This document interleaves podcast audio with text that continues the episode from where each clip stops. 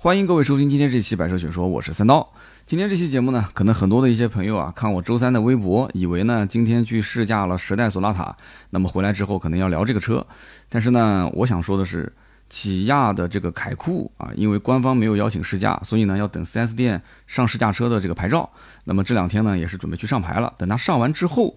我试了这个凯酷以后啊，时代索纳塔的兄弟车型，试完之后呢，我们再做一个同级别的啊，包括雅阁、凯美瑞的一个横屏啊，大家稍微的期待一下啊。那么今天呢，咱们先聊一个最近的热点话题，那就是蔚来汽车啊，八月二十号的时候放出了一个大招，也就是 BAAS 的一个购车模式啊，应该叫 Bus Bus 的购车模式。那么这个 BAAS 呢，就是 Battery as a Service 电池即服务的一个缩写。大家有没有发现，其实最近一段时间关于汽车销售模式的创新啊，应该说是源源不断啊。之前呢，包括像这个特斯拉啊，跟这个拼多多之间的这个事情，我们前期节目已经说过了。那包括很多的一些经销商集团也是想尽一切办法啊，制造自己的这个 app 软件啊，线上拍车，然后整合线上线下直播。就是你会发现，国外是研究汽车啊，然后国内呢是研究卖车。但是我个人呢是比较喜欢研究卖车这件事的，所以呢，可能节目当中涉及到这一部分的内容也比较多，所以我也看到上一期节目啊，包括卖房子的 ACN 的模式，我也拿过来去套用汽车销售模式去说了。很多人有的是听不懂啊，有的人觉得说你跑题了啊，还有人说我划水啊，说你再这么聊我就取关了。我觉得今天这期节目跟车子肯定是相关的吧，这是人家未来八月二十号发布的一个新的模式，我们去研究研究说一说。这个应该不算划水吧，也不算跑题吧。那么今天就分享一下啊，我对于这个叫 BAAS 啊这样的一个购车模式的看法。那么首先呢，不可否认的一点就是，那么我也是买了新能源车的啊，见过那么多的销售模式，这种啊叫做 BAAS 的模式是新能源车当中的一个创新的销售模式，这个可以确定啊。那么这种创新，我个人觉得也会影响到整个新能源车的。上游产业跟下游产业啊，包括制造、包括销售、包括将来的二手车的置换。那么我知道，在我们节目当中，其实很多人也是想去淘二手电动车的。那么一方面呢，是二手车贩子不知道该怎么去评估二手电动车；二一个呢，就是买车的人他也不知道怎么去判断这个车能不能买啊，电池有没有问题。但是从另外一个角度来讲，其实这个 BAAS 的销售模式呢，对燃油车。呃，是不是也是一个比较严重的打击？其实这一点我节目后半段会说啊，讲一讲我的观点。从未来的角度来讲，说，嗯啊，我这个模式是这个打击燃油车啊，可能对新能源车的一些友商啊没有什么太多的影响，真的是这样子吗？所以节目后半段我会说我的观点啊。那么今天可以讲到现在这个时间点为止，大多数的人还是认为燃油车是最香的，对吧？他们很害怕去买电动车。啊，因为电动车有很多不确定因素，那么就今天这期节目来讲的话，我觉得大家要好好听一听啊。就这个叫 BAAS 的方案，按它的这个逻辑，它是解决了很多就是不想买电动车，对电动车未来的电池衰减啊，包括续航里程啊都有顾虑的这些人啊，打除了他们的一些这种这种应该讲心理上的障碍，是不是这样子？你可以听一听啊，也欢迎在节目下方留言互动。那么首先呢，先讲一下这个叫做 BAS 的一个销售方案，其实非常简单啊。前面铺垫了那么久，一句话就可以解释清楚，就是说，当你去买蔚来汽车的这个系列产品的时候，你只要选择 BAAS 这套方案，你的车价就立刻会减免七万块钱。那么你可以理解成，就是你买了一个没有电池包的车壳啊。有人讲说，那这车我也开不走，你不要急嘛。然后整个的电池包。它可以按照每个月九百八十块钱的方式来进行租赁，啊，那么你呢还可以把这个扣除了七万块钱之后的车款，啊，好比说三十七万，那扣掉了七万之后还剩三十万，你可以选择用按揭来进行购买，啊，如果按照百分之三十来算的话，那么三十万的三十也就是。九万块钱啊，你其实准备个九万块钱，购置税也不用交，对吧？那么剩下来你再买个保险什么的，你就可以上路不开了啊。所以大概是这么一个模式。那么有一些关注过蔚来汽车的朋友可能会说：“嗨，这这算什么呢？之前不是蔚来已经有这个模式了吗？对吧？这个叫做电池租赁，是不是？车价直接减十万块钱，比现在减的还多啊！之前就减十万呢，那么现在反而变少了，是吧？而且当年是五年免息，对不对？之前的政策五年免息。”现在这个九百八十块钱的，到底要还多久呢？啊，是还五年还是还六年？到底是免息还是低利率？所以你都没说清楚，对吧？好，那这里面就涉及到一个知识点了。首先要跟大家确认一点，就是这个八月二十号未来宣布的 BAAS 的方案啊，它原电池的租用金融方案同步下线，就是之前我刚刚讲的那个十万块钱立刻减免，对吧？你买个四十万的未来，以前的老方案就是你只要付三十万就可以了，那个十万块钱相当于是电池租赁费用啊，免息五年啊，你只要除以六十个月，每个月就是你要月供的钱。但是现在这个不是电池的金融租赁啊，这个是两个概念啊，现在是。相当于电池的所有权不属于你啊，所以一定要了解清楚。现在很多的车主在抱怨，抱怨什么问题呢？就是抱怨这个所谓的叫 BAAS 是电池即服务的方案，而不是之前的电池租用金融方案。这两者到底有什么区别啊？我觉得最根本的一个区别就是归属权的问题。在这个 BAAS 的方案下面呢，电池包的归属权不属于你。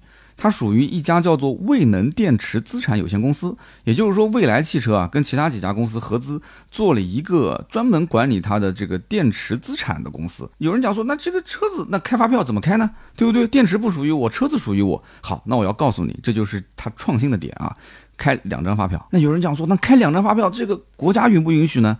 国家政策是支持啊，车子和电池分离的，这就是当下最最最创新的一个点。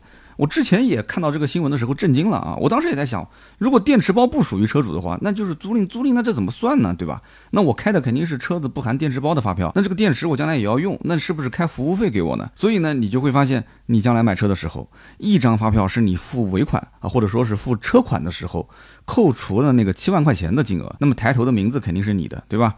那么还有一张发票。就是开给这个叫做未能电池资产有限公司，这家公司是蔚来和宁德时代，包括国泰君安和湖北科投这几家公司啊，各自投资两个亿打造的一家新公司，应该说规模也是非常的大啊。那么我们就可以说，你可以理解为蔚来汽车把车子总价扣除七万之后，用了一套 BAAS 的方案，相当于就拴住了客户，让你今后终身要使用它的换电服务啊，每个月。循环支付这个九百八十元的服务费用。那么除此之外，如果说你没有购买未来的那一套叫做无忧套餐，那很多关注未来的人都知道，对吧？什么上门换电啊，对吧？这些服务，你要如果没有买的话，对不起，你还要额外再支付八十元的电池保障费用。那也就是说，一个月一千零六十。那么有人要讲说，那我买这个车，如果车子本身做按揭，那么电池又要每个月交九百八的服务费，那岂不就是我每个月要交两个费用吗？呃，你这么理解其实也是对的啊，但是那个是给银行的钱，因为你是正常的按揭嘛。但是这个九百八十块钱的服务费用，你付给的是这个叫未能的这家公司啊，电池管理公司。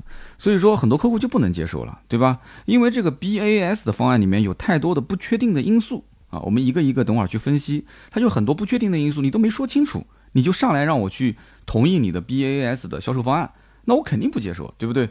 那么同步下线的这个老方案。其实很多车主是可以接受的啊！你要如果去问现在去卖未来汽车的这些销售，他会告诉你，很多人其实买未来都是用的这个方案，就是之前的老方案，十万块钱的车价直接减免，完了之后呢，这十万块钱直接用一个五年的免息的贷款，月供一千六百六十块钱，非常划算啊！这其实就是一个薅羊毛的政策，对不对？非常爽。我当年如果买威马的 EX 五的时候啊，威马讲。它虽然不能换电啊，但是威马如果说，哎，我们也推出个方案，对吧？这个电池直接减免十万块钱啊，威马可能这车太便宜了啊，十六七万的车，那减免五万块钱吧，减免五万块钱，但是五万块钱是免息啊，你要不要？我肯定要啊，对不对？你五万块钱免息，你别说五万，你一万块钱免息我都要。免息是什么概念？资金成本是非常高的，有人免费给你拿这个钱用一年、用两年，你不用吗？不用白不用啊，肯定用啊。对不对？这就是变相的降价，或者说是变相的这个补贴，就这么理解。我肯定要用，所以说当年的这个羊毛现在等于薅不到了，所以很多车主就会有意见。那么我个人认为啊，其实现在这个方案。用这个未来官方的讲法，就是我打通了很多的一些痛点，对吧？打通了很多的一些环节。但是这个 BAAS 的方案有个最大的问题点是什么呢？原来的这个五年的这个相当于是租赁或者说是贷款去买电池的方案，它相当于只锁了五年，也就是说它的贷款的额度锁定在十万，年限锁定在五年，你可以提前还，对不对？那么这个贷款额度呢，锁定到十万，可能对有些人来讲就压力比较大了，因为有像我这样愿意去薅这个十万块钱免息羊毛的人，但是也有一些用户，他可能一次性拿不出这么多的钱，但是你如果要用这个免息的方案，你最多只能贷十万，你剩下来得是全款，那怎么办？有的拿不出来，所以他就不能去享受这个方案，他愿意去多花一点利息的钱，但是呢，他不想掏那么多的首付款啊，他想现金少付一点，所以他只能用其他的贷款方案，所以因此。如果说 BAS 的这个方案上线之后，它的旧方案直接就下线了，那么很多车主就认为，相当于就是你未来把之前的补贴、之前的这个给大家薅羊毛的这个政策就减掉了，相当于就是福利缩水，这不是一个很好的苗头啊！很多人认为这个就是。这个可能未来汽车现在的这个资金压力比较大啊，所以现在就开始绞尽脑汁啊，想要去玩一些新的套路、新的一些销售方法，让我们去啊被被套头套进来。就是这个 BAS 的方案，其实可能很多车主通过计算之后，有的人觉得说算下来，哎还是比较划算的。为什么呢？一会儿要说啊，就是后面是可以换电池的，可以换更大容量的电池。但是有一些人就认为说这是不划算的啊，他会算到说。九百八，九百八，之前给我减了七万，那我九百八乘以七十一个月，相当于就是六年左右。如果我车子开到六年，这台车我还是不卖的话，那我就亏了，因为我后面每个月还是要付这个租金啊，对不对？好，那么这里面还有一条方案啊，其实你根本就不用算，你就能看得出，其实它的政策是有变化，而且好像确实没有以前的福利那么大了。那么也就是说，要在二零二零年的十月十一号之前支付大定。那么顺利排产的首任车主，而且是首任车主啊，听清楚了，就可以享受终身免费换电啊。但是呢，如果是之后，就是十月十一号之后，那么你再去购买的话，下大定的话，那么它的限制就是一个月可以六次换电，一个月六次换电，其实对于大部分的人来讲的话，呃，也基本上够了。你想一个月就四周时间，相当于是一周能换一点五次，啊，两周可以换到三次，但是。对于很多人来讲，以前是可以无限去薅羊毛的，对吧？但是这个时代现在已经接近尾声了啊！现在你动不动就是十月十一号，好，你对于新车主来讲，十一月十一号之后，你减成了一个月六次，那对于我们老车主，将来是不是也会有一些政策变化啊？所以这个对于很多人来讲，就就就觉得心里面有点有点慌了啊！这就像什么呢？就像我现在在看那个微信读书啊，我经常也在薅微信读书的羊毛，是吧？那么我们这个微信读书的群里面，经常也会有人吐槽，吐槽什么东西呢？就是原来这个微信读书的 app 呢，它是纯免费的，那现在你要看也是免费啊，但是你要去经常分享，然后去获得它的无限卡。但是以前的书架上的图书是可以无限多的收藏，无限多收藏，但是现在的话，你只要是非会员啊，你这个羊毛是薅不了了，它最多书架上面能藏五百本书，可以收藏五百本书。但是作为我来讲，我看不懂群里面为什么有人抱怨，因为我觉得五百本书已经够了，谁能同时看那么多书呢？我最多同时看个两三本就不得了了，对不对？那么之前看过的书，你让我再看，我觉得可能性也不大，最多可能在里面找两句话或者找一个什么案例。但是哎，读书群里面就有人吐槽，他说只要我看过的好书、经典的书，我都想收藏，我没事的时候就想翻一翻，对吧？所以这个书架上面五百本根本就不够啊，所以就逼着他开会员。哎，你看这个每个人的实际情况不同，对吧？导致他的需求就不同。所以说啊，这个未来汽车啊，以前是无限次的换电，到现在。更改成了啊，就是一个月只有六次的换电的政策。那么不管我现在用不用得到一个月六次，我是对于未来的一个不确定性啊。我觉得你这个政策改完之后，就对于我们后面的这个新车主啊，就有点不友好了。那么老车主也很担心，对吧？现在是新车主，将来可能就是老车主了。好，那么这个我们再讲这个 BAAS 的购车方案减七万，看起来又没有之前减十万那么给力，又没有之前老方案免息啊去租电池的。这样一个贷款方案，让人感觉到说，哎，我讨了个便宜，对吧？有补贴了这个政策。那么这个 BAS 的销售方案，它到底解决的是什么问题呢？很多人觉得很纳闷，对吧？那这个新能源车的车企不都是喜欢搞一些政策来对用户说什么服务啊，或者是补贴吗？那这个政策补在什么地方呢？啊，好在什么地方呢？首先，我觉得就是它有一个更低的购车成本的问题啊。这个怎么去理解呢？就是说以前的老方案，相当于就是只补你十万块钱的免息贷款，不就这么理解吗？对吧？那么现在虽然说是只减了七万块钱，这七万块钱还不能认作是贷款。这七万块钱你千万不能认作是贷款，因为贷款的话，那个九百八十块钱一个月的话，你真的是还七十一个月就还完了。但是那个不是的，那个是你每个月都要交的服务费用。它只是让你的车价相应的减少了七万，你只能这么理解啊。然后电池是以租赁的形式来进行。啊这样的一个服务。但是之前的那个减十万，它真的就是贷款，它就是免息贷款，所以你可以算出周期啊，五年的话就是六十个月。那么你余下的这些款项，你如果在两年、三年的过程当中，你说，哎，那我不想继续还了，那你可以提前还款，对吧？你提前还款的话，这个车子相关的抵押就还给你，你就可以成为一个这个完整的可以过户的这样的一个车辆了啊！你车主就有所有权啊，完整的所有权就没有问题了。但是这个租赁的服务，将来如果你要停止的话，那这里面是不是要支付一些相关的违约的费用，或者是怎样？这个我相信条款里面一定是有的。那么他在之前的新闻相关宣传里面是肯定没说的。等到你要买的时候，你问他，你说那哎，我这车子可能一年两年我要卖。那么下一任车主如果说他也不支持，他也不接受这个 BAS 的方案，那怎么操作？那可能就是违约了。但是下一任车主如果他能接受这个 BAS 的这样一套销售方案，啊，就是每个月继续支付九百八，我接手你的这个二手车啊，那你可能不违约，就相当于你租的这个房子，可能你再转租给别人啊，对吧？可能大概就这么个概念。所以说，这个从总价、月供、利息各个方面来讲的话，应该说他这一套方案确实是降了，因为他在。减掉这个七万块钱的基础上，余下的车款还是可以做按揭，因为你减掉了七万了嘛，所以你总价低了，月供也低了，利息也低了，是不是？所以对于车主来讲，确实是带来了一些相应的实惠。那么第二一点来讲啊，未来他认为其实这个 BAAS 的方案，它是帮助消费者啊可以持续使用更新更好的电池和电池技术啊，不需要去考虑电池故障、衰减以及升级换代的问题。大家注意啊。前面其实只要是之前享受过这个换电服务的，它都是有的，没有问题。但是这个地方 BAAS 的方案增加了最后一句话，就是可以享受升级换代。这个大家记住啊，因为它不是购买电池，电池的所有权不在你手上，所以只要这家叫做未能的电池管理公司。他将来给你做服务的时候啊，他可能会告诉你啊，发条短信给你，或者 App 里面推送一条信息。他说你现在是七十度电，对吧？这么一个电池包，续航四百一十五公里。好的，那我现在给你更新到一百度电的电池包，你要不要？如果你要，那你原来是九百八的一个月租费用，对吧？那现在给你升级到一千两百块钱，你愿意吗？啊，有人觉得说那挺好的，我愿意啊，它就自动升级，自动升级之后，你不就是一百度电的电池包了吗？同步更新。那么有人可能要问了，说，哎。那这个加不加钱呢？加不加钱？目前他没说啊，将来也可能不加，也可能加，所以这就是它的不确定因素。那么可能有人要问，那未来汽车其实本来就有换电技术，那现在的这些车主，他如果想要升级电池包是怎么操作的呢？那么这里面就一定要理清刚刚讲的那个概念啊，在没有 B A A S 的销售模式之前，你不管是全款买还是贷款买啊，什么立减十万五年免息，这个电池包的所有权人是你，相当于就是你买回去了。七十度电就是七十度电，你就算认为这是在租电池包，你租的也是七十度电的电池包啊，所以我没有义务去给你进行更换什么一百度电或者是更多的。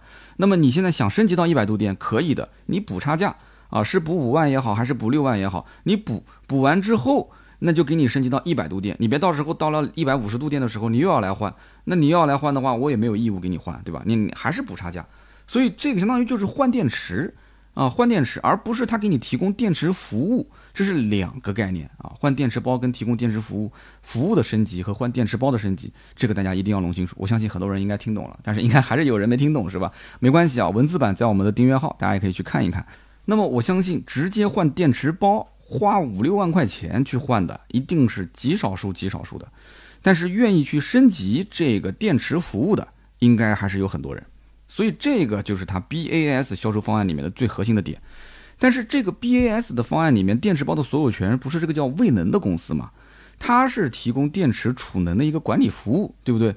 所以你想想看，今后你说我提出，我现在七十度电，我要升级到一百度电，那不就是跟电信公司，对吧？把你们家的宽带从一百兆升级到了三百兆一样的吗？对吧？你月租费可能是六十块钱，三百兆就变成八十块钱，你多交二十块钱，所以它理所应当的会把这个月租费用提高一些。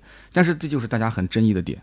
就是未来听起来很美好，看上去很美好，但是具体它怎么收费，这没有公布，而且大家也有争议啊。你电池的成本将来是越降越低的，那你为什么要去升级我的这个这个服务费用呢？对不对？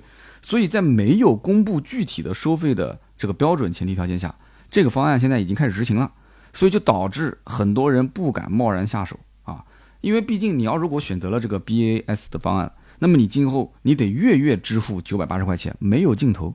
而且很多人也不了解，就就这个九百八十块钱你是怎么怎么去测算出来的？如果你不把九百八十块钱当做是付七十一个月的按揭，那你至少要告诉我这九百八它是怎么组成的。那我在网上看了很多的一些，不管是通稿也好，文章也好啊，都没有人去详细的去解释这九百八到底是怎么算的。那么其实我第一眼看到这个方案啊，我觉得它要解决的是什么问题呢？它其实就是对于这些买新能源车的车主，或者说很多人，那我们听友当中大多数的人，对于新能源车将来的新电池技术的升级换代速度非常快，对吧？包括对于自己老电池的衰减的不确定性，其实未来汽车认为，就是把这个不确定性给解决掉之后，大多数的人还是能认可新能源车的纯电动车的。结果呢，这一套方案反而是又增加了车主们对于未来的费用的不确定性。以及服务的不确定性，其实怎么理解呢？你想想看，这个九百八十块钱，如果有愿意付的人，他为什么愿意付？他其实就是指望将来可以去换电池包啊，去升级电池包。但是这个换电池包、升级电池包，你又没跟我说清楚要多少钱。而且我这辆车，这个电池密度其实现在大家知道的，也没有什么本质的这种提升。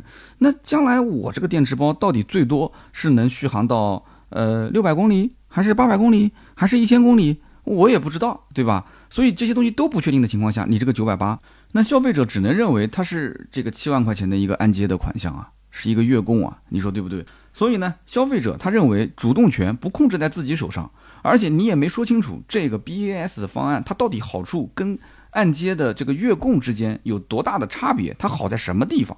它本质上其实并没有完全区分开。对不对？很多东西都是画大饼的，所以大部分的车主会计算九百八十块钱一个月，七十一个月之后等同于七万块钱的成本。那么这台车到底开多少年啊？开的时间长更划算，还是开的时间短更划算？那很多人心里面自己就有杆秤了，这就是网上非常大的一个争议点啊，就是对于六年之后是不是继续使用这个服务划不划算的问题，大家都在吵。那么也有人算过一笔账啊，说其实六年之后这个 BAAS 的方案还是划算的，而且用的越久越划算。他是怎么算的呢？他说六年之后的七十度电的电池包，也就是现在这个四百一十五公里续航的电池包，六年之后它的价值和现在的价值是完全不能等同的啊！大家其实也能理解，电池肯定是越来越便宜嘛，而且六年之后你这个电池其实已经不怎么值钱了，对不对？已经有有很肯定是有衰减了嘛。那么在这种前提条件下，如果你有了这个 BAAS 的方案，对不对？它可以持续给你去换新电池啊，啊，它有专门的公司帮你去保养和维护这个电池啊，对不对？甚至于你的续航里程，甚至六年之后变得越来越大了，你可以换更大的电池包。那你会发现，九百八的这个如果服务费用没有变的情况下，那是不是很超值呢？对不对？甚至于将来可能这个服务费用还会降。对吧？甚至于可能你用了大的电池包之后，它不给你涨价。那么当然，肯定也有网友会讲这个呢。你说它将来可能会免，将来可能会降，但是将来说不定也会涨呢，对不对？所以这个主动权不在我手上啊。所以这个方面关于怎么定价，大家有非常多的争议啊。你比方说六年之后可能会出现很多新技术、新突破，电动车的成本会大幅降低，是不是？那这台车我要不要还是两说呢？那么到时候这辆车的电池相关的租赁业务，我感觉用起来不划算。那我又不能违约，那这怎么办？对不对？那未来还说将来甚至可以提供什么呢？叫做临时暂停电池的租赁业务啊，短期内给你暂停租赁业务。那比方说你要去出国，或者说你开其他的车子去长时间的外出，一个月两个月，家里的车子都不用，都停在那个地方，那我每个月还要交九百八，不是很亏吗？所以他呢意思就是车主只要支付上门取送电池的这个费用，就是把你的电池包来个车子给你卸下来，然后直接给拿走。啊，那么你可以短期停租这个方案呢，听起来还是蛮好的啊，挺人性化的。但是这里有个问题，所谓的短期停租，第一个，我觉得啊，未来这个公司一定不会允许你长期这样做，因为大家都是短期停租的话，那未来的资金盘它就崩了，对不对？你都不用它的服务了，对不对？都停掉了。我本来是预期这个月有一万个车主是交九百八的，你现在大家都申请短期停租。九百八十块钱乘以一万，那就是九百八十万。那这个月九百八十万的这个本来预估的现金流就没了，对不对？那么另外一点就是，所谓的短期停租，什么叫做短？多短是短啊？我认为半年是短，但是未来说三个月或者是四十天是短，所以这东西你你说不清楚，对不对？而且我越来越觉得啊，这个可换电，包括这个电池上的相关服务啊，就和我们平时在什么饭店啊，或者是宾馆里面去使用那个充电宝的租借很像。但是大家想一想啊，早年的这个充电宝的租借啊，要不就是免费，要不就是特别特别的便宜。但是现在，我曾经有一次去 上海出差，没带充电宝，我的个天哪！我光是一天用这个它的租借充电宝充电，就充了十几二十块钱。我想了想，你说这一个充电宝一共才多少钱？我今天一天充电就花了十几二十。心里面很不爽啊，所以呢，其实在我个人看来啊，这个叫做 BAS 的模式啊，是这个李斌啊他预谋已久的一件事情啊，他应该讲是想打燃油车的一招险棋啊，这招棋是肯定要走的，即使前面非常困难，他也要走。为什么呢？因为这个 BAS 从本质上来讲啊，它还是有一些是立竿见影可以解决当下眼前问题的。你比方说啊，它解决了电动车比燃油车贵的一个根本问题，因为大家都知道电动车。印象当中，只要是电动车都比同级别的燃油车要贵，对不对？那么现在上来就给你减七万块钱啊，这种玩法，包括之前的上来给你减十万，都是让消费者感官上觉得说这个车的门槛低了啊，价格没有以前那么贵了。但是实际上是把成本摊销到后面去了，对不对？但是你要想现在的这个服务，BAS 的这个服务，它是把电动车最贵的电池包直接给你减去了。啊，它不是像之前的那个十万块钱五年免息，其实你好歹啊算是贷款和按揭购买，但是这个呢，其实根本就不存在购买，就是相当于车价就是减七万，甚至于我相信马上后面未来上第四台车，他就告诉你这个车子就没有电池了，它就是这个价，你要如果买这个车，你就必须强制性的用这个服务，啊，他现在只不过没有那么硬气，你还能选，你信不信后面你就不能选了？那么这个电池包其实说白了拿走之后，你会发现。它的车价是不是有优势的呢？相对来讲是比以前确实优势大很多，但是这种方法根本就是治标不治本啊！它消去的这个成本，其实反而变成了一个无止境循环的一个月租费用，对吧？你一旦要是停掉的话，你可能你后面要支付的费用比之前算的还要多。那么对于燃油车来讲的话，这一招又比较耍赖皮啊！为什么呢？因为燃油车它不能，它也没有必要把油箱拿出去，对吧？去砍掉成本，然后去说做租赁啊，那也没什么成本。所以说，李斌认为他这一招棋打出去之后呢，对燃油车是有冲击的。但是我觉得吧，我只用一句话就可以解释这个问题了：老百姓买燃油车，他买的是一个确定性的东西；但是现在买电动车呢，不仅仅是电动车本身有不确定性，反而现在你在它的购买政策上又增加了不确定性。所以说我其实不太看好这个政策，目前的这个版本啊，其实还是可以修改的，还是可以完善的。那么其次就是付这个月租的模式啊。这个模式其实在我看来，它的好处就是在未来，对不对？可以升级啊，怎样？但是你没有把具体政策跟我说清楚，对不对？你相关的费用以及电池包升级的这个具体的多少度电是上限，你没告诉我，对不对？那么当下我能确定就是九百八十块钱一个月的费用。那么如果是贷款嘛，我还觉得它是个月供啊，那还能判个头。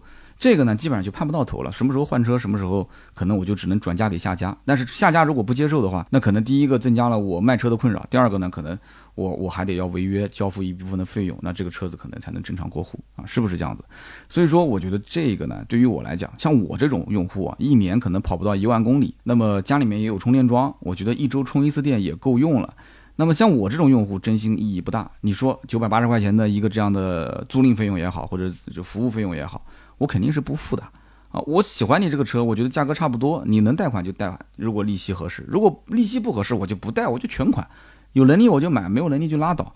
我不用你这个服务啊，因为我觉得它持续循环，并且给我带来相关的一些不确定和烦恼，比将来给我带来的这些啊所谓的升级电池包的乐趣要多得多啊！所以这就是我的一些观点啊，可能也是跟大家不太一样。大家如果有什么问题，也可以在节目下方讨论啊。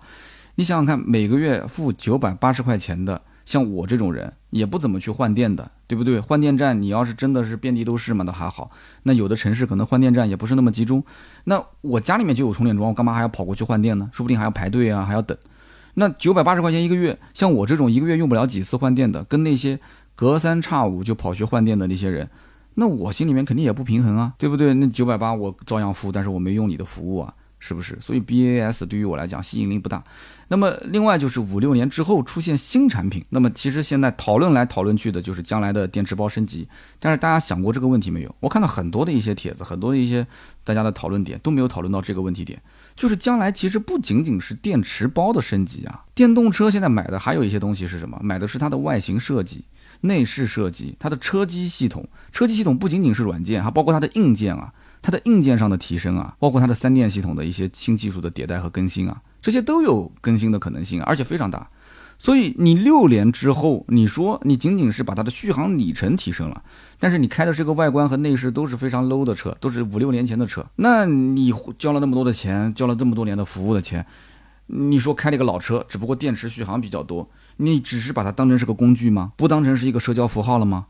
啊，将来如果说其他的一些品牌，像特斯拉推出一些新款了，小鹏推新款了，对吧？如果威马将来也推新款了，或者说说是未来自己家又出新款了，你不换吗？你心里面不痒痒的吗？对不对？你还是保持说，只要它续航里程越来越长，我就能接受嘛？所以说不确定的这个事情都不确定，所以这个服务可能是比较单一的啊，它还是可以再进行一些变化。那么今后它将来出一个保值换购的服务，我觉得都比现在的这个 BAS 的服务要来的划算。你就直接告诉我三年之内保值率是多少。对不对？或者五年之内保值率是多少？我心里有个预期。我将来你出新产品了，我想换了，我直接就把车卖给你不就行了吗？对不对？你至于车壳也好，或者是电机也好，你是拆了还是回收还是怎么讲？我随便你弄，反正不管我的事。电池包你不是想回收吗？你回就是了，反正这个电池包在你手上。那么回过头来，你给我一辆新车，你保值换购不比这个 BAS 来的又简单又有确定性嘛？对不对？而且对于车主来讲，那也是一个吃力又讨好的事情啊。所以呢，我觉得这个车电分离来进行销售的概念啊，有好有坏。但是最核心的问题点是，一定要打消车主的这个不确定性。所以现在啊，我觉得未来公司应该是赶紧把这个政策上面不确定的这些点，全部给它制定一个相关政策出来，哪怕就是贴点钱，对吧？已经亏了这几百个亿了，也不差这一点了。哪怕就是可能对于未来的一些相关的成本会上升，但是我觉得真的九百八的这个费用到底交到什么时候啊？将来就可以不用再交了。你给一个最长的期限，然后在这个期限之内，它到底可以最多升级到多少度电，对不对？哪怕你将来再改也可以，但是你现在你最起码告诉大家，好比说能最多升级到两百度电的电池包哦，然后在这个基础上我是不涨价，或者说升级到一百五十度电、两百度电，我分别涨多少钱的月租费用，大家知道了之后，我再决定下手还是不下手，对吧？先前期明确，不要模棱两可，这是最好的。这个方案千万千万不能说啊，先弄个什么一点零版本，然后先跑起来。这种方案如果说稀里糊涂的就推出来的话，真的是会让很多的一些新车主寒心啊！大家会抱怨连篇。到最后，如果说量变形成了质变啊，结果让燃油车的企业啊抄了个老家，偷了个塔啊，偷了个水晶，那真的就是偷笑了啊！所以说，这个 BAS 的购车模式啊，它是基于换电的前提条件下诞生的。那么未来现在坚持他自己走换电这个路线，这么重的一个资产模式，对吧？那么也是因为这个玩法。这个别人比较难复制，门槛比较高啊，他想形成规模，别人就很难超越。而且这个目前的相关政策呢，也是比较支持这个车电啊产权分离，实际操作起来难度也不是特别的大。但是这个换电的市场真的就未来一家在做的话，前景还是非常堪忧的啊。这个模式就是玩来玩去玩的都是这个换完电之后的一个消费者怎么去支付费用的问题。其实消费者也不傻啊，算来算去都知道哪个划算哪个不划算啊。划算的话，那对未来来讲肯定是服务成本更高，资金压力更大。但如果说是不划算的话，消费者肯定当下他就不决定去使用你的新模式。那这个模式如果摊子不铺大的话，对未来来讲，那其实意义就不是很大了。所以 BAS 模式其实就是在当下全款购车、贷款购车的基础上，它等于又新增出了一个购车的方案。所以我觉得呢，它的创新性真的是还不错，是有的。脑洞非常的大，那么顺带也说一句啊，我的脑洞也可以放大一下，跟大家聊一聊，就是这个 B A A S 的模式很有可能啊，它无心插柳柳成荫，它顺手就解决了二手电动车市场的一个大难题。因为现在的这个二手电动车市场啊，非常的小，很多的老板主要就是因为他不会去测量这个电池相关的质量，他不会去检测，那么因此他就不敢去给这个车估价，他只能把价格估得非常非常非常的低啊。那么也就导致恶性循环，很多人就认为电动车不保值。那么如果说有这么一个 BAS 的这样的一个模式的话，哎，好了，那么二手车的车商他就像看燃油车一样去检查这个车的车况，对吧？前部分有没有撞过啊？尾部侧面有没有碰撞过？有没有维修钣金的痕迹？他如果检查说车况没有问题，原车漆，他根本就不用考虑电池的问题，因为你这辆车是 B A A S 的模式下买的，所以只要把你这个车的车价。对吧？当年你是减掉了七万块钱，那我就按现在当下最新款的这个车，它的减掉这个相应的费用之后的，对吧？因为你不含电池包了嘛，它的最低价我再进行估值啊，估它的这个剩余价值。那么残值估完之后，我再进行一个收购，然后再进行销售，那我觉得非常合理啊，对不对？下一任车主买到这台车，然后呢，再利用这个 BAS 的模式交月租费，到未来的换电站去换新电池，它不香啊？它很香啊！对不对？那么这不就带动起来了吗？那么说不定这个车子的保值率比燃油车还要高呢，因为它不含电池包了嘛。所以这个模式，我思来想去，我觉得对二手电动车市场非常有利。但是对于卖新车来讲，真的是有很多的，就像我前面说的不确定的一些问题点。但是如果新车不执行的话，对于二手车市场来讲，它就没有借鉴的意义啊。所以它是一个是先有鸡还是先有蛋的问题啊。真的是创业不易啊，这个事情我想想都头疼啊。所以我觉得这个 BAS 的模式最好是给客户一个什么呢？就是给客户一个退出机制啊。当我不想玩的时候。我想要一次性买断电池包的所有权的时候，我应该怎么去支付费用？你要告诉我。就比方说，我啊，现在开的是一个四百公里续航的一个电动车，那我现在目前觉得这个续航里程能应付我百分之九十的使用场景了，对吧？无非就是难得我去一趟苏州，我去趟上海，可能我的这个车子啊中间要充一两次电，我觉得不方便。那么将来如果说我工作有变动，可能我就需要一个八百公里的这样一个续航电池包，我要经常往返，可能一天两三百公里。那么我可以租吗？我我可以就原来我是一次性付款的，那我现在能不能呃切换成一个 BAS 的租赁模式呢？那么反过来讲，这里面也有很多复杂的环境啊。那我用了八百公里的续航的电池包，用了一段时间，我的工作又调回来了，又天天在南京市区上班了。我现在又不想用八百公里的这个续航电池包，我能再换回四百公里续航吗？而且将来还会有一些什么样的电池包呢？比方说五百公里、六百公里续航的电池包，它过了三五年之后衰减了，它衰减到了三百公里、四百公里。那像这种二手的有衰减的电池包，我我能不能拿去租用呢？对不对？我我的四百公里的电池包可能就剩三百五十公里了，但是我现在租一个二手的这个六百公里的，就原先是六百公里续航的电池包，现在衰减到四百的，你能不能给我便宜一点？如果合适的话，那我就能不能切换成这个？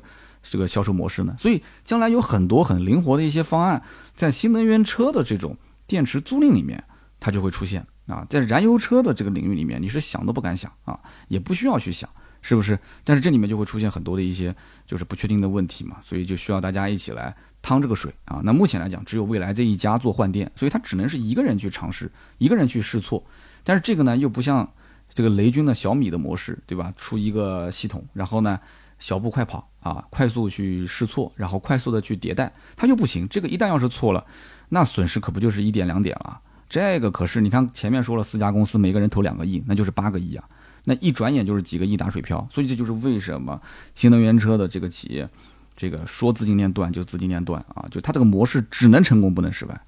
所以呢，这个换电模式真的是一个。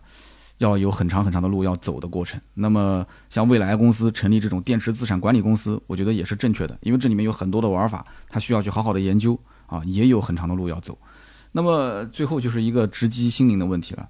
你说，如果将来这个换电站非常非常普及了，那我还买这个服务去换更长续航里程的电池包有什么意义呢？你左边在不停的建换电站，对吧？右边又提供服务，告诉我将来能换更长续航的电池。那你换电站跟加油站一样，遍地都是了。那我随便到什么地方，五分钟就换个电池了，电池包。那你说我还需要用这个服务吗？所以这件事情，我觉得未来可能自己啊也没完全想清楚。好的，那么以上就是今天这期节目所有的内容啊，感谢大家的收听和陪伴。我们一定要拥抱改变啊，拥抱未来。我们可以用批判的眼光去看待这个新鲜事物啊，但是千万不要拒绝和抵触啊。我们可以去试着了解它的商业逻辑背后，它到底解决了消费者的哪些问题。但是呢，它又给我们带来了一些什么新增的问题呢？啊，其实这个电动车消费说到底啊，它就是个心态的问题。无论未来汽车它绕来绕去，用什么样的方法去拆分车和电池，但是像我这样的金牛刀啊，我这种消费者，我就认全款或者是贷款两种啊。你跟我谈服务，那你就跟我说清楚，对吧？我愿意买我就买，我不愿意买，那我买车，我觉得。这是一个很正常、很简单的事情，干嘛搞那么复杂呢？所以对于未来的事情，未来再说呗，对不对？反正也不确定。买车本身就不是投资，你总不能说先买服务的人你就先赚了，对吧？那后买服务的人你就亏了，这个逻辑肯定是不对的。那么也欢迎大家在本期节目的下方留言互动啊，聊一聊你对于这种创新的购买电动车的模式自己的一些看法。那么留言互动呢是对我最大的支持啊，我也会在每期节目的下方抽取三位啊，赠送价值一百六十八元的芥末绿燃油添加剂一瓶。好的，下面呢是关于上期节目的留言互动。上期节目呢我们说的是关于这个 ACN 啊，就是贝壳的 ACN 模式，在我们汽车的销售行业里面是不是能够运用啊？我看到留言也非常多，也快四百条了。那么这里面有很多人也说我扯得比较远，但是我看到更多的都是啊蛮专业的啊，都是讲说我是行业内的啊，我跟你说一说这个模式的核心是什么。那么其中有一位叫做达乌尼啊，他说三刀对于贝壳分析的挺透彻的啊，但是 ACN 在客源端的理解上啊稍微有点出入，因为二手房是以房源为核心，所以说呢单体的竞争啊其实没有绝对的优势，它没有房源，它就没有办法去卖货。那么 ACN 最核心的就是它的房源规模非常大啊，大部分的经纪人都是被动的加入到了 ACN 啊，需要用它的真实房源来进行销售。而这个汽车销售的行业呢，啊，你其实货源并不缺，最缺的是客源，所以你是客源端的一个竞争啊。那么因此呢，ACN 的模式在汽车销售行业里面其实是非常难执行的。非常非常感谢啊！我觉得达布尼的这段话讲的非常经典啊，我觉得也是有点茅塞顿开啊。那么下面一位听友叫做幺三五零四六八五 TDH，他说作为消费者，其实我不关心那么多啊，我就是希望今后买车就能像。在某东上面买冰箱、买空调、买洗衣机一样，我就看看参数下单，对吧？其他的我不多想。那么今后呢，你就告诉我指定的售后服务地点在什么地方就可以了啊。包括如果提前我想试驾体验，我也可以过去试驾一下。所以我对于 4S 店的这些什么销售博弈啊、销售方法，我没有一点兴趣，对吧？取消一切的经销商，直接全部直营一口价不就行了吗？其实看到这种发自内心的声音啊，我也是挺有感触的。我有时候也在想，全国的汽车品牌如果全部做直营的话，那会是什么样的一个景象？大家通过网上下单，车子就给你大板车拉过来了。那么所有的这些包括上牌的服务，全部都是很透明化的。这样其实真的挺好的。但是有一个问题，我一直没想通，就是你说电视对吧？小米电视，包括之前的乐视电视，它的确卖的很便宜，但是它好歹它里面有一个入口。会让你去在它的软件上充值付费用，对吧？包括开屏的广告去付费用。但是你说冰箱、洗衣机，包括像微波炉这些东西，一用也能用很久，甚至比一辆车的使用年限还要长。然后它的单价又那么低，又没什么这个利润可言，那它靠什么挣钱呢？对吧？手机、电视，我能想到它靠什么挣钱？那这个靠什么挣钱？所以呢，也是希望我们就是有做家用电器的一些兄弟们，或者是厂家的一些兄弟，能不能告诉我，它这个利润点到底在什么地方？啊，那么我我真的是有点想不通，汽车行业如果今后的利润打得那么那么低，其实你做直营也好，或者说是在网络上面进行一个统一价格的销售也好，它还是有竞争的，它只不过是用官降的形式来解决经销商自己定价的一个形式，所以这不就是特斯拉为什么跟拼多多之间要杠上嘛？特斯拉就要定价权，特斯拉就要自己的唯一的销售渠道的权利嘛，所以说直营也有直营的一个怎么讲呢？它的优势跟它的缺点。但是呢，全部做直营，就目前来讲可能性不大，所以这也是为什么没没办法去革 4S 店的销售的命的原因。哪怕就是现在的 BAT 啊，包括京东啊，也没说能革掉这个汽车销售的命，对不对？这个里面最核心的还是这个特约经销商的制度啊，包括这里面涉及到的就是很多方面的一些服务啊，互联网解决不了这个线下的这些服务问题。好的，那么下面一位听友叫做齐飞，齐飞他说：“三刀你好啊，我是常年潜水的老铁。”我呢是从你一开始最早做节目的第一期就听到现在，那么今天是我第一次发评论和你聊几句话。从一开始呢，你做节目比较的拘谨啊，普通话也不是很标准。那么听到现在呢，就比以前啊成熟了，也自信了，分去了，也实在了啊。那么现在呢，也是小有名气的汽车节目主持人了，也有很多的一些粉丝和听众啊。他说我是由衷的为你感到高兴。我呢是一位老车迷，二零零二年的时候我就爱上了汽车知识。在那个年代呢，我只能看汽车杂志啊，比方说像什么汽车博览啊、中国汽车画报啊、汽车导购啊、汽车与你啊等等。那么每个月呢，我都会收到七八本杂志。后来呢，有了互联网之后呢，我就常在汽车之家上面去看车。我曾经在汽车之家的账号呢，一度还是白银长老级别的啊。在二零一三年，你想一想，那么后来呢，由于我的眼睛生了病，那么导致双目失明，我现在眼睛看不见了，所以就没有办法去阅读杂志和上网。那么我在二零一四年和二零一五年就开始在网上去寻找音频类的汽车节目，那么结果呢就成了你的第一批听众啊，也成了你的粉丝。我对于节目的感觉就是很平静啊，我不觉得说啊三刀有一些特约啊或者是推广类的节目我会反感。那么总体呢，我感觉三刀你能坚持这么久一路做下来，真的是很不容易啊，后面的这种艰辛和劳累我也很难体会。那我还是坚持肯定和鼓励你的。那么希望你的节目呢能保持这样的一个个性啊，保持自我，保持我们喜欢的这个气质。那么虽然说我的眼睛看不见啊，但是我仍然是我这一群朋友当中最懂车的那个汽车达人。朋友们要如果换车呢，都会来问我相关的意见。他们去 4S 店看车呢，也会愿意带上我。那么我大部分呢最新的汽车知识获取的渠道都是来自你的节目。